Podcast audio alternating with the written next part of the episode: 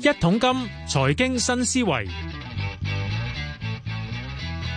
好，又到係財經新思維環節，繼續揾啲 舊朋友上嚟傾下偈嘅。今日到邊個？今日咧係到證監會持牌人大同金融集團投資總監啊盧志明嘅。阿 Ken 你好，Ken，大家好啊！啊好耐冇談夠，大家喺呢度咁詳細傾下偈啦。你忙啊嘛，知你忙。喂，你忙嘅地方好有趣嘅喎。嗱啊，除咗即係談股論市忙之外咧，發現你呢期都多咗好多嘢搞啊。呢期我發現咧，嗱，你開咗好多講座啦。係咁另外咧，咁啊，主要教啲即係青年投資啦。嗱，呢股票講座反而少咗，個係咩？係啊，點解啊？唔係冇市場，反而係集中咗都幾多主力擺翻喺一啲社區嘅一啲工作。係啊係啊，我發現啊，嗱，仲有一樣嘢就係原來賽馬你都啱喎。講真，其實喺投資界裏邊咧，嗱，股神啊巴菲特啊，嗯去到佢嘅老老朋友老拍檔阿芒格 咧，上世個都話 我哋我哋係賽馬起家嘅，跟住咧去到投資，佢話嗱賽馬同投資咧兩樣嘢係共通點啊，都係講數據分析嘅喎，係咪其實真係兩者一齊擺埋一齊㗎？都係數據分析嘢嚟先。嗱，我我相信喺咁多年裏邊咧，大家對賽馬係覺得賭博啦，即係第一個心態就係嗯且好似我爸爸嗰輩咁，咪插住張報紙喺個 pat pat 度，跟住企喺投注站出 邊，攞住個收音機，跟住就股形股升講晒係喎啦，舉形舉聲，跟住想想想咁喺度叫啦。咁但係你諗深一層，其實佢佢哋咁嘅做法，你會勝算係咪好高？嗱嗱嗱，我就提翻一樣嘢叫勝算啦，即係等住大家投資股票，你係咪就咁聲純粹聽一個股評人講個 number，跟住冇做過自己嘅特別嘅分析研究，而你覺得個勝算會好高咧？誒嗱嗱，所以雖然嗰個股評人嗰個勝算可能好高，我我想講香港電台已經唔搞呢樣嘢，係所以啦 我哋已經唔講呢啲你嘢。你哋都唔唔講唔可以講股價嘛係嘛係？我我我受你哋訪問嗰陣 時，咁嗱，因為舉一反三啦，你推翻落去，你去到講誒、呃、賽馬，咁喺我第一個角度先啦，我就當咗佢係一個運動先嘅。點解係會咁講咧？你係一個運動管理嗱，如果大家記其實得咧運。動管理嚟嘅，運動管理嗯嗱，點解會咁講咧？大家會記得阿根廷贏咗世界盃，美斯誒、捧世界盃嗰陣時好有型噶嘛。喂，但係如果你追翻喺三屆之前咧，佢輸咗嗰屆俾德國，但係最尾點解喺加時嗰陣時佢點解會輸咧？嗱，當時都有美斯嘅喎。係係。係德國嘅教練阿路維，最啊你仲記尾得梗啊你？係記得啦，因為佢都係講數據。嗱，而家我突出一點就係講數據。係。。佢去到最尾加時嗰陣時，就係、用電腦數據分析翻兩隊嘅球員嘅體力去到邊度嗯，佢估你差唔多啦。係，佢用電腦分析，佢佢到最尾嗰陣時訪問佢㗎。嗯，啊！你你你點解會到最尾換個青年嘅僆仔去換個前鋒？咁佢解釋就係我哋睇電腦數據就見到阿根廷嘅後衞體力開始向下啦。係時候咁就係啦，換人啊係時候換個僆仔落去爆，佢、就係俾個僆仔最尾射入咯。係咯係咯，就呢個就係解釋咗啦。嗯咁即係話，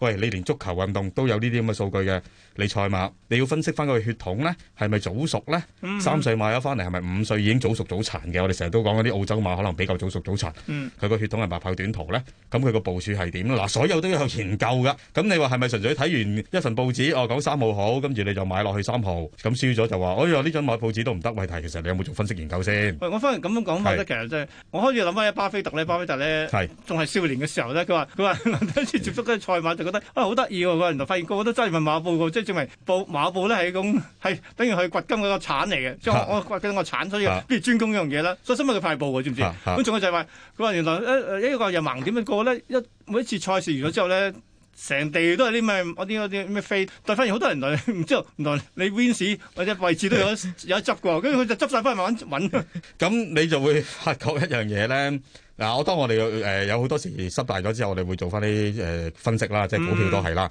點解、會揀咗呢只股份會揀錯？即係同同馬一樣嘅，即係同一個舉一反三嘅道理啫嘛。咦？點解我呢一隻會之前會揀咗，明明跑咗出嚟係呢只？咁我哋又會推翻睇翻啲數據，睇翻咦唔係喎，以香港嗰個賽馬制度計評分為標準嘅喎、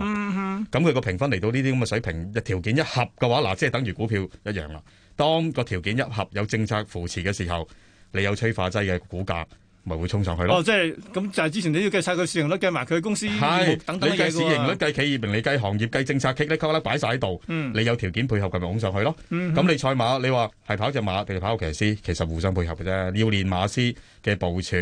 要騎師嘅配合，騎師同只馬都係運動員嚟嘅啫。係咁你幾樣嘢配合，自自然然你嘅勝算咪會高咯。咁我哋只不過就將個勝算提高嘅啫。喂，我諗一樣嘢咧，係其實點解突然間想想講嗯講呢個話題咧？除咗發現，喂，誒、真係誒好多即係投係好多投資家，譬如巴菲特去到芒啊，佢嘅佢嘅 partner 啊芒格都話咧，佢哋成日都講即係投資同嗰個即係係嗯即係賽投資喺賽馬裏面都係差唔多，都係要講個所謂數據分析啊，睇好多因素啦。喂、但我發現啦，喂呢期咪好多人興講 AI 嘅喂，係我真係想係輸入電腦會唔會勝算大啲嘅先就係以前咧好多年前咧有個叫賽馬之神啦，即係佢話自己賽馬馬。馬神，佢佢嗱，當年佢已經話用電腦嚟分析㗎啦。嗯，誒、但係你要知道一樣嘢啦，嗰、個電腦分析係唯獨有啲嘢分析唔到嘅，就係、騎師嘅狀態同埋馬狀態啊嘛，嗯嗯嗯嗯係咪、所佢以我佢真係真係睇翻以前嘅 track record，係你係用數據嚟做分析咯。你數據分析嘅話，當然有佢個準程度。我當誒呢、匹馬或者好似呢只股咁，佢往往三月喺呢個兩會之前都會有啲政策憧憬嘅，即係好似我哋講緊三十八啦，第第一拖拉機啊呢啲啦。啊，因為文件有出係啦，有嗯一號文件又噼里呱啦嗰啲，咁你自自然然就會有投資者喺呢個位置買定㗎啦。咁即係等於同一個情況，有啲馬已經嚟到呢個評分，嗯啊之前五十分贏過嘅，去到七十分，哇都贏唔到啦，翻翻嚟四五十分啦，咁大家又會重新再部署㗎啦嘛。嗯，咁你睇翻佢個磅位啊，睇埋佢個狀態啊，睇埋個騎師配搭，咁你有啲端倪出嚟嘅時候，咁你咪成功率會高咯。係。咁所有嘢都係要講配合咯，所喂以我又想講下咧，嗱，好多 我最中意講資產配置。 啊買股票藍籌都係擺多啲㗎啦，我哋增長股或者叫發夢股梗係擺少啲㗎啦。咁但係我又唔會冇佢，因為佢有所謂嘅爆炸力㗎嘛，係嗯咪？咁、同樣情況啦，呢、個所謂啊，我哋叫比例嘅配置咧，擺喺喺個賽馬運賽馬裏邊係咪都一樣啊？應該係其實要睇個叫直播率咯，所以個係賠啦，直率播率咯啦。，咁啊某程度係啦上機會成本啫嘛，其實就就係個直播率嘅問題啫嘛，即係如果你見到只馬贏嘅機會超過七成，但係佢得你買十蚊派十幾蚊嘅，咁你就未必會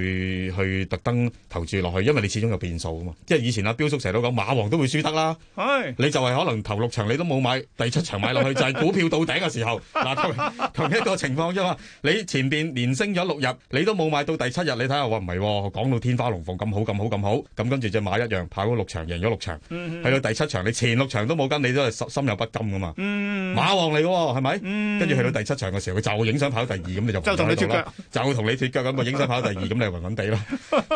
咁所以呢個就係風險同回報嗰個關係點咯，嗯就係直播率嘅問題啦，同股票情況一模一樣。係啊，好咁啊，當然我哋再講嗰啲又係鬧我哋啦，好似鼓吹賭博咁，但我都講過啦，即係即係風險嗰個咧係其實同投資股票一樣咧，壓落去個注碼啦，即係有限公司好啦，唔好去到咁盡啦吓，好咁啊，我哋跳另一個話題啦。咁當然其實唔係想淨係同你講即係股票啊，講呢個嘅投資啊，或者係講呢個嘅賽馬。我想講，喂呢幾年發現你做多咗好多公益事務喎。啊頭先我提到股神咧，都中意賽馬嘅，股神慈善都做得好勁喎。巴菲特話：我全部攞捐捐晒啲嘢出嚟喎，你又咪去到攞捐嘅，但係你都做到好多，仲要身體力行喎，由派飯到呢個粵劇公益，全部都做。喂，點樣心境變咗定咩先？其實喺嗱疫疫情啦，再加埋就係前幾年有個高人指點啦，個高人指點就係其實令到我睇通咗好多嘢咯，即例如係咧，分享下好喎，心響心好啊，自然運好啊，呢個第一點啦。心好即係嗯心理好。嗱，心好你就自然有正能量，正能量嘅時候你做嘅嘢就自然順啲，你唔好成日掛住有個負能量喺個心裏邊啦。嗯，你做乜嘢就哎係唔得噶啦，你揀咗佢都都唔會跑出嚟㗎啦，算啦。或者係你揀咗隻股份，哎呀睇下睇下升咗兩日啦，都唔跟落去啦，嗱個負能量就出咗嚟啦。係咁如果你個心好嘅話，你自然睇嘅嘢 positive 咧就會好好多，呢個第一點。嗯第二點就連帶翻落去啦。你話做多咗好多事情，我哋呢啲都係 small potato 嘅，可以回饋到個社會或者幫到幾多嗱。第一樣嘢喺個股票市場上上落落咁多年啦，歐債危機、嗯中美貿易戰，跟住又疫情、k 哩呱啦嗰啲上上落落大起大跌，三萬幾點跌翻嚟萬四五點，啱啱過去呢兩三年發生就嘅事同你哋啫。一嗯半， 嚇一半已經事少，你啲新經濟股有好多跌咗八九成。我都聽到係。係啦，咁你喺電視節目裏邊或者嗰啲誒家庭觀眾或者啲投資者打嚟問啊啲股份跌咗八九成，咁我第一個反應個心態就係、其實係咪應該學識要一一個重點就係應該止蝕，係你應該避到險先，避到險先講賺錢，輸少就當贏。係係即係你明明見到唔對路嘅話，我寧願離場啦，呢個第一點。就翻翻去去翻啲慈善裏邊，既然我個心態就係既然誒、呃大家投資者你要學識一樣嘢止蝕，你都唔止蝕嘅。咁我不如我走出嚟同你講，咪避咗險先。你冇買到，你避咗嘅，你原本要輸八九成嘅，我當 so far 我當一個一一樣嘢，我當你輸十萬啦。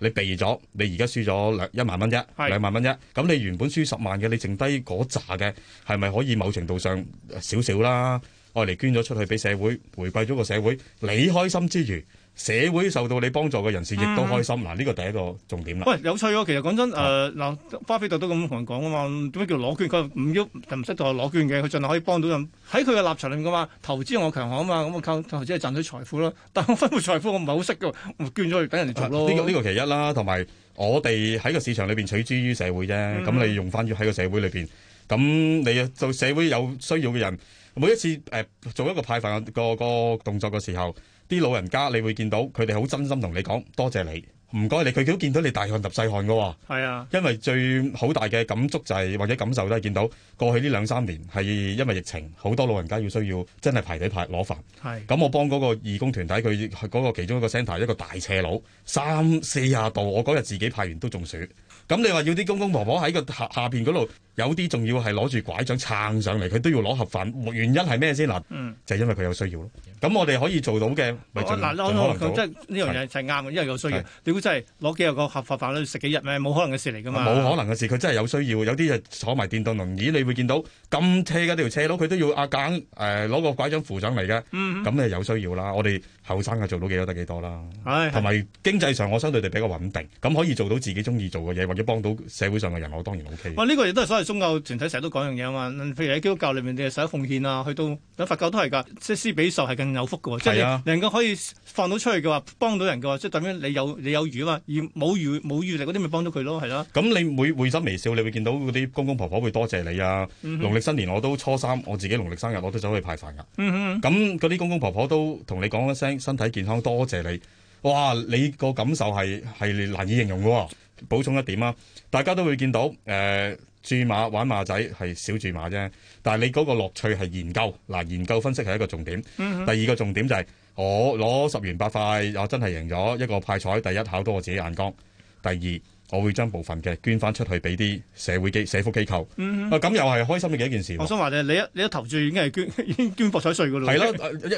即係嗱，最大嘅慈善家喺香港就係香港賽馬會啦，呢、個唔係使講噶啦。你見到佢捐幾多嘅善款喺唔同嘅社福機構，呢、個第一點。第二點，我當時成日都取笑我爸爸㗎，嗯我爸爸其實佢係一個資深嘅馬迷，但係佢買親都通常都贏唔到喎。 都係 咁幫都但係係我幫你到早係期。啦，但係我會唔會係叫佢唔好玩咧？咁佢第一個係佢自己娛樂啦。到我而家係呢一刻為止，我爸爸健在，腦筋都好靈活，我聽講話咧，誒、賭馬打麻雀橋同埋牌橋牌係都係 keep 住佢腦轉係啦，動嘅一個，都係可以防止呢個有幫助啊腦退化。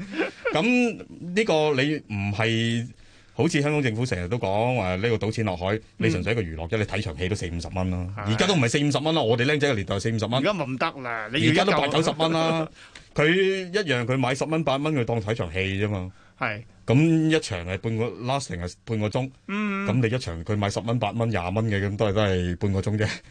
咁呢個係一個好好對佢哋呢明個白係一個好好娛樂都有一句啦，小賭怡情，大賭亂性，係啦，小賭怡唔好情。唔好亂性最緊咁都要。係一樣嘢，嗱開心嘅一樣嘢就係、如果真係中咗，咁你有一個捐款或者你買入去嗰陣時，你已經有個博彩稅啦。嗯，未講完先係，你再公益事務裏邊咧，唔係淨係即係派飯嘅喎，即係仲玩講下粵劇文化傳承又啱你啊，原來文化傳承，因為我哋個我自己嘅角度就係兩樣嘢啦。細細個就係見到一啲小朋友係要栽培嘅，係即係好多而家現代嘅家長都彌補咗自己嘅小朋友，覺得我個小朋友都唔係都係唔得㗎啦。但係每一個小朋友都有佢自己本身嘅 talent，有自己本身嘅可以發展嘅。只係可能你嘅位未置發現到，未發現到。嗯，咁我哋集中翻我哋有好多唔同嘅嘅活動啦，好似中英數嘅一啲比賽可以發掘到一啲精英出嚟啦。嗯嗯嗯咁可以發掘到精英嘅話，可以令到佢哋嘅鬥心。嗱，我哋講嘅鬥心，重要啊呢個小朋，友攞獎，佢知道自己嘅 talent 喺呢度。嗯嗯咁我哋有好多學校同我哋講翻，喂，啲小朋友，喂，真係喎誒個比賽攞咗獎之後，好努力，係喺數學科裏邊成績進步咗好多。因為佢發現佢得啊嘛，啊因為佢發現佢得啦，有認同感，有成就感啦。第二就係你去翻一啲傳承翻我哋中國嘅一啲叫粵劇文化。嗯你有啲誒、呃好似粵劇文化，你唔去傳承嘅話，遲早有一日都會陸續會喺呢個社會裏邊、唔係喺歷史上忘歷記史咗上面會會淘會遺汰忘㗎咯。咗嘅，係啊。咁我自己媽媽中意粵劇嘅，咁、嗯你再加埋落去，我覺得你要傳承落去嘅話，喂，向翻小朋友啦，跟住向翻啲粵劇嘅文化傳承啦，其中一個重點就擺埋落去老人家身上，老人家就有粵劇。可以娛樂，娛樂咁，我哋啱啱有個粵劇嘅節目就係、我哋都會有啲飛啦，係免費嘅飛啦，係係送去啲誒老人家嘅長者中心。咁喺呢啲咁嘅情況之下，咁都好受歡迎啦。咁可以做到幾多咪幫到社區、幫到小朋友、幫到老人家，都係我哋個目標。哇！似乎嗱，慈善金主喎，嗱翻嚟啦，仲有金主好多，梗係好多其他慈善團體都想揾你即係 募捐或者咩，啊你嘅考慮點係咩先？我嘅考慮點就係佢究竟嗰筆資金或者我哋誒個用途係咪可以到地實際可以幫到佢哋？嗯，我眼見係幫到嘅，就肯定係幫到。即係我直接我派飯派盒飯俾個老人家，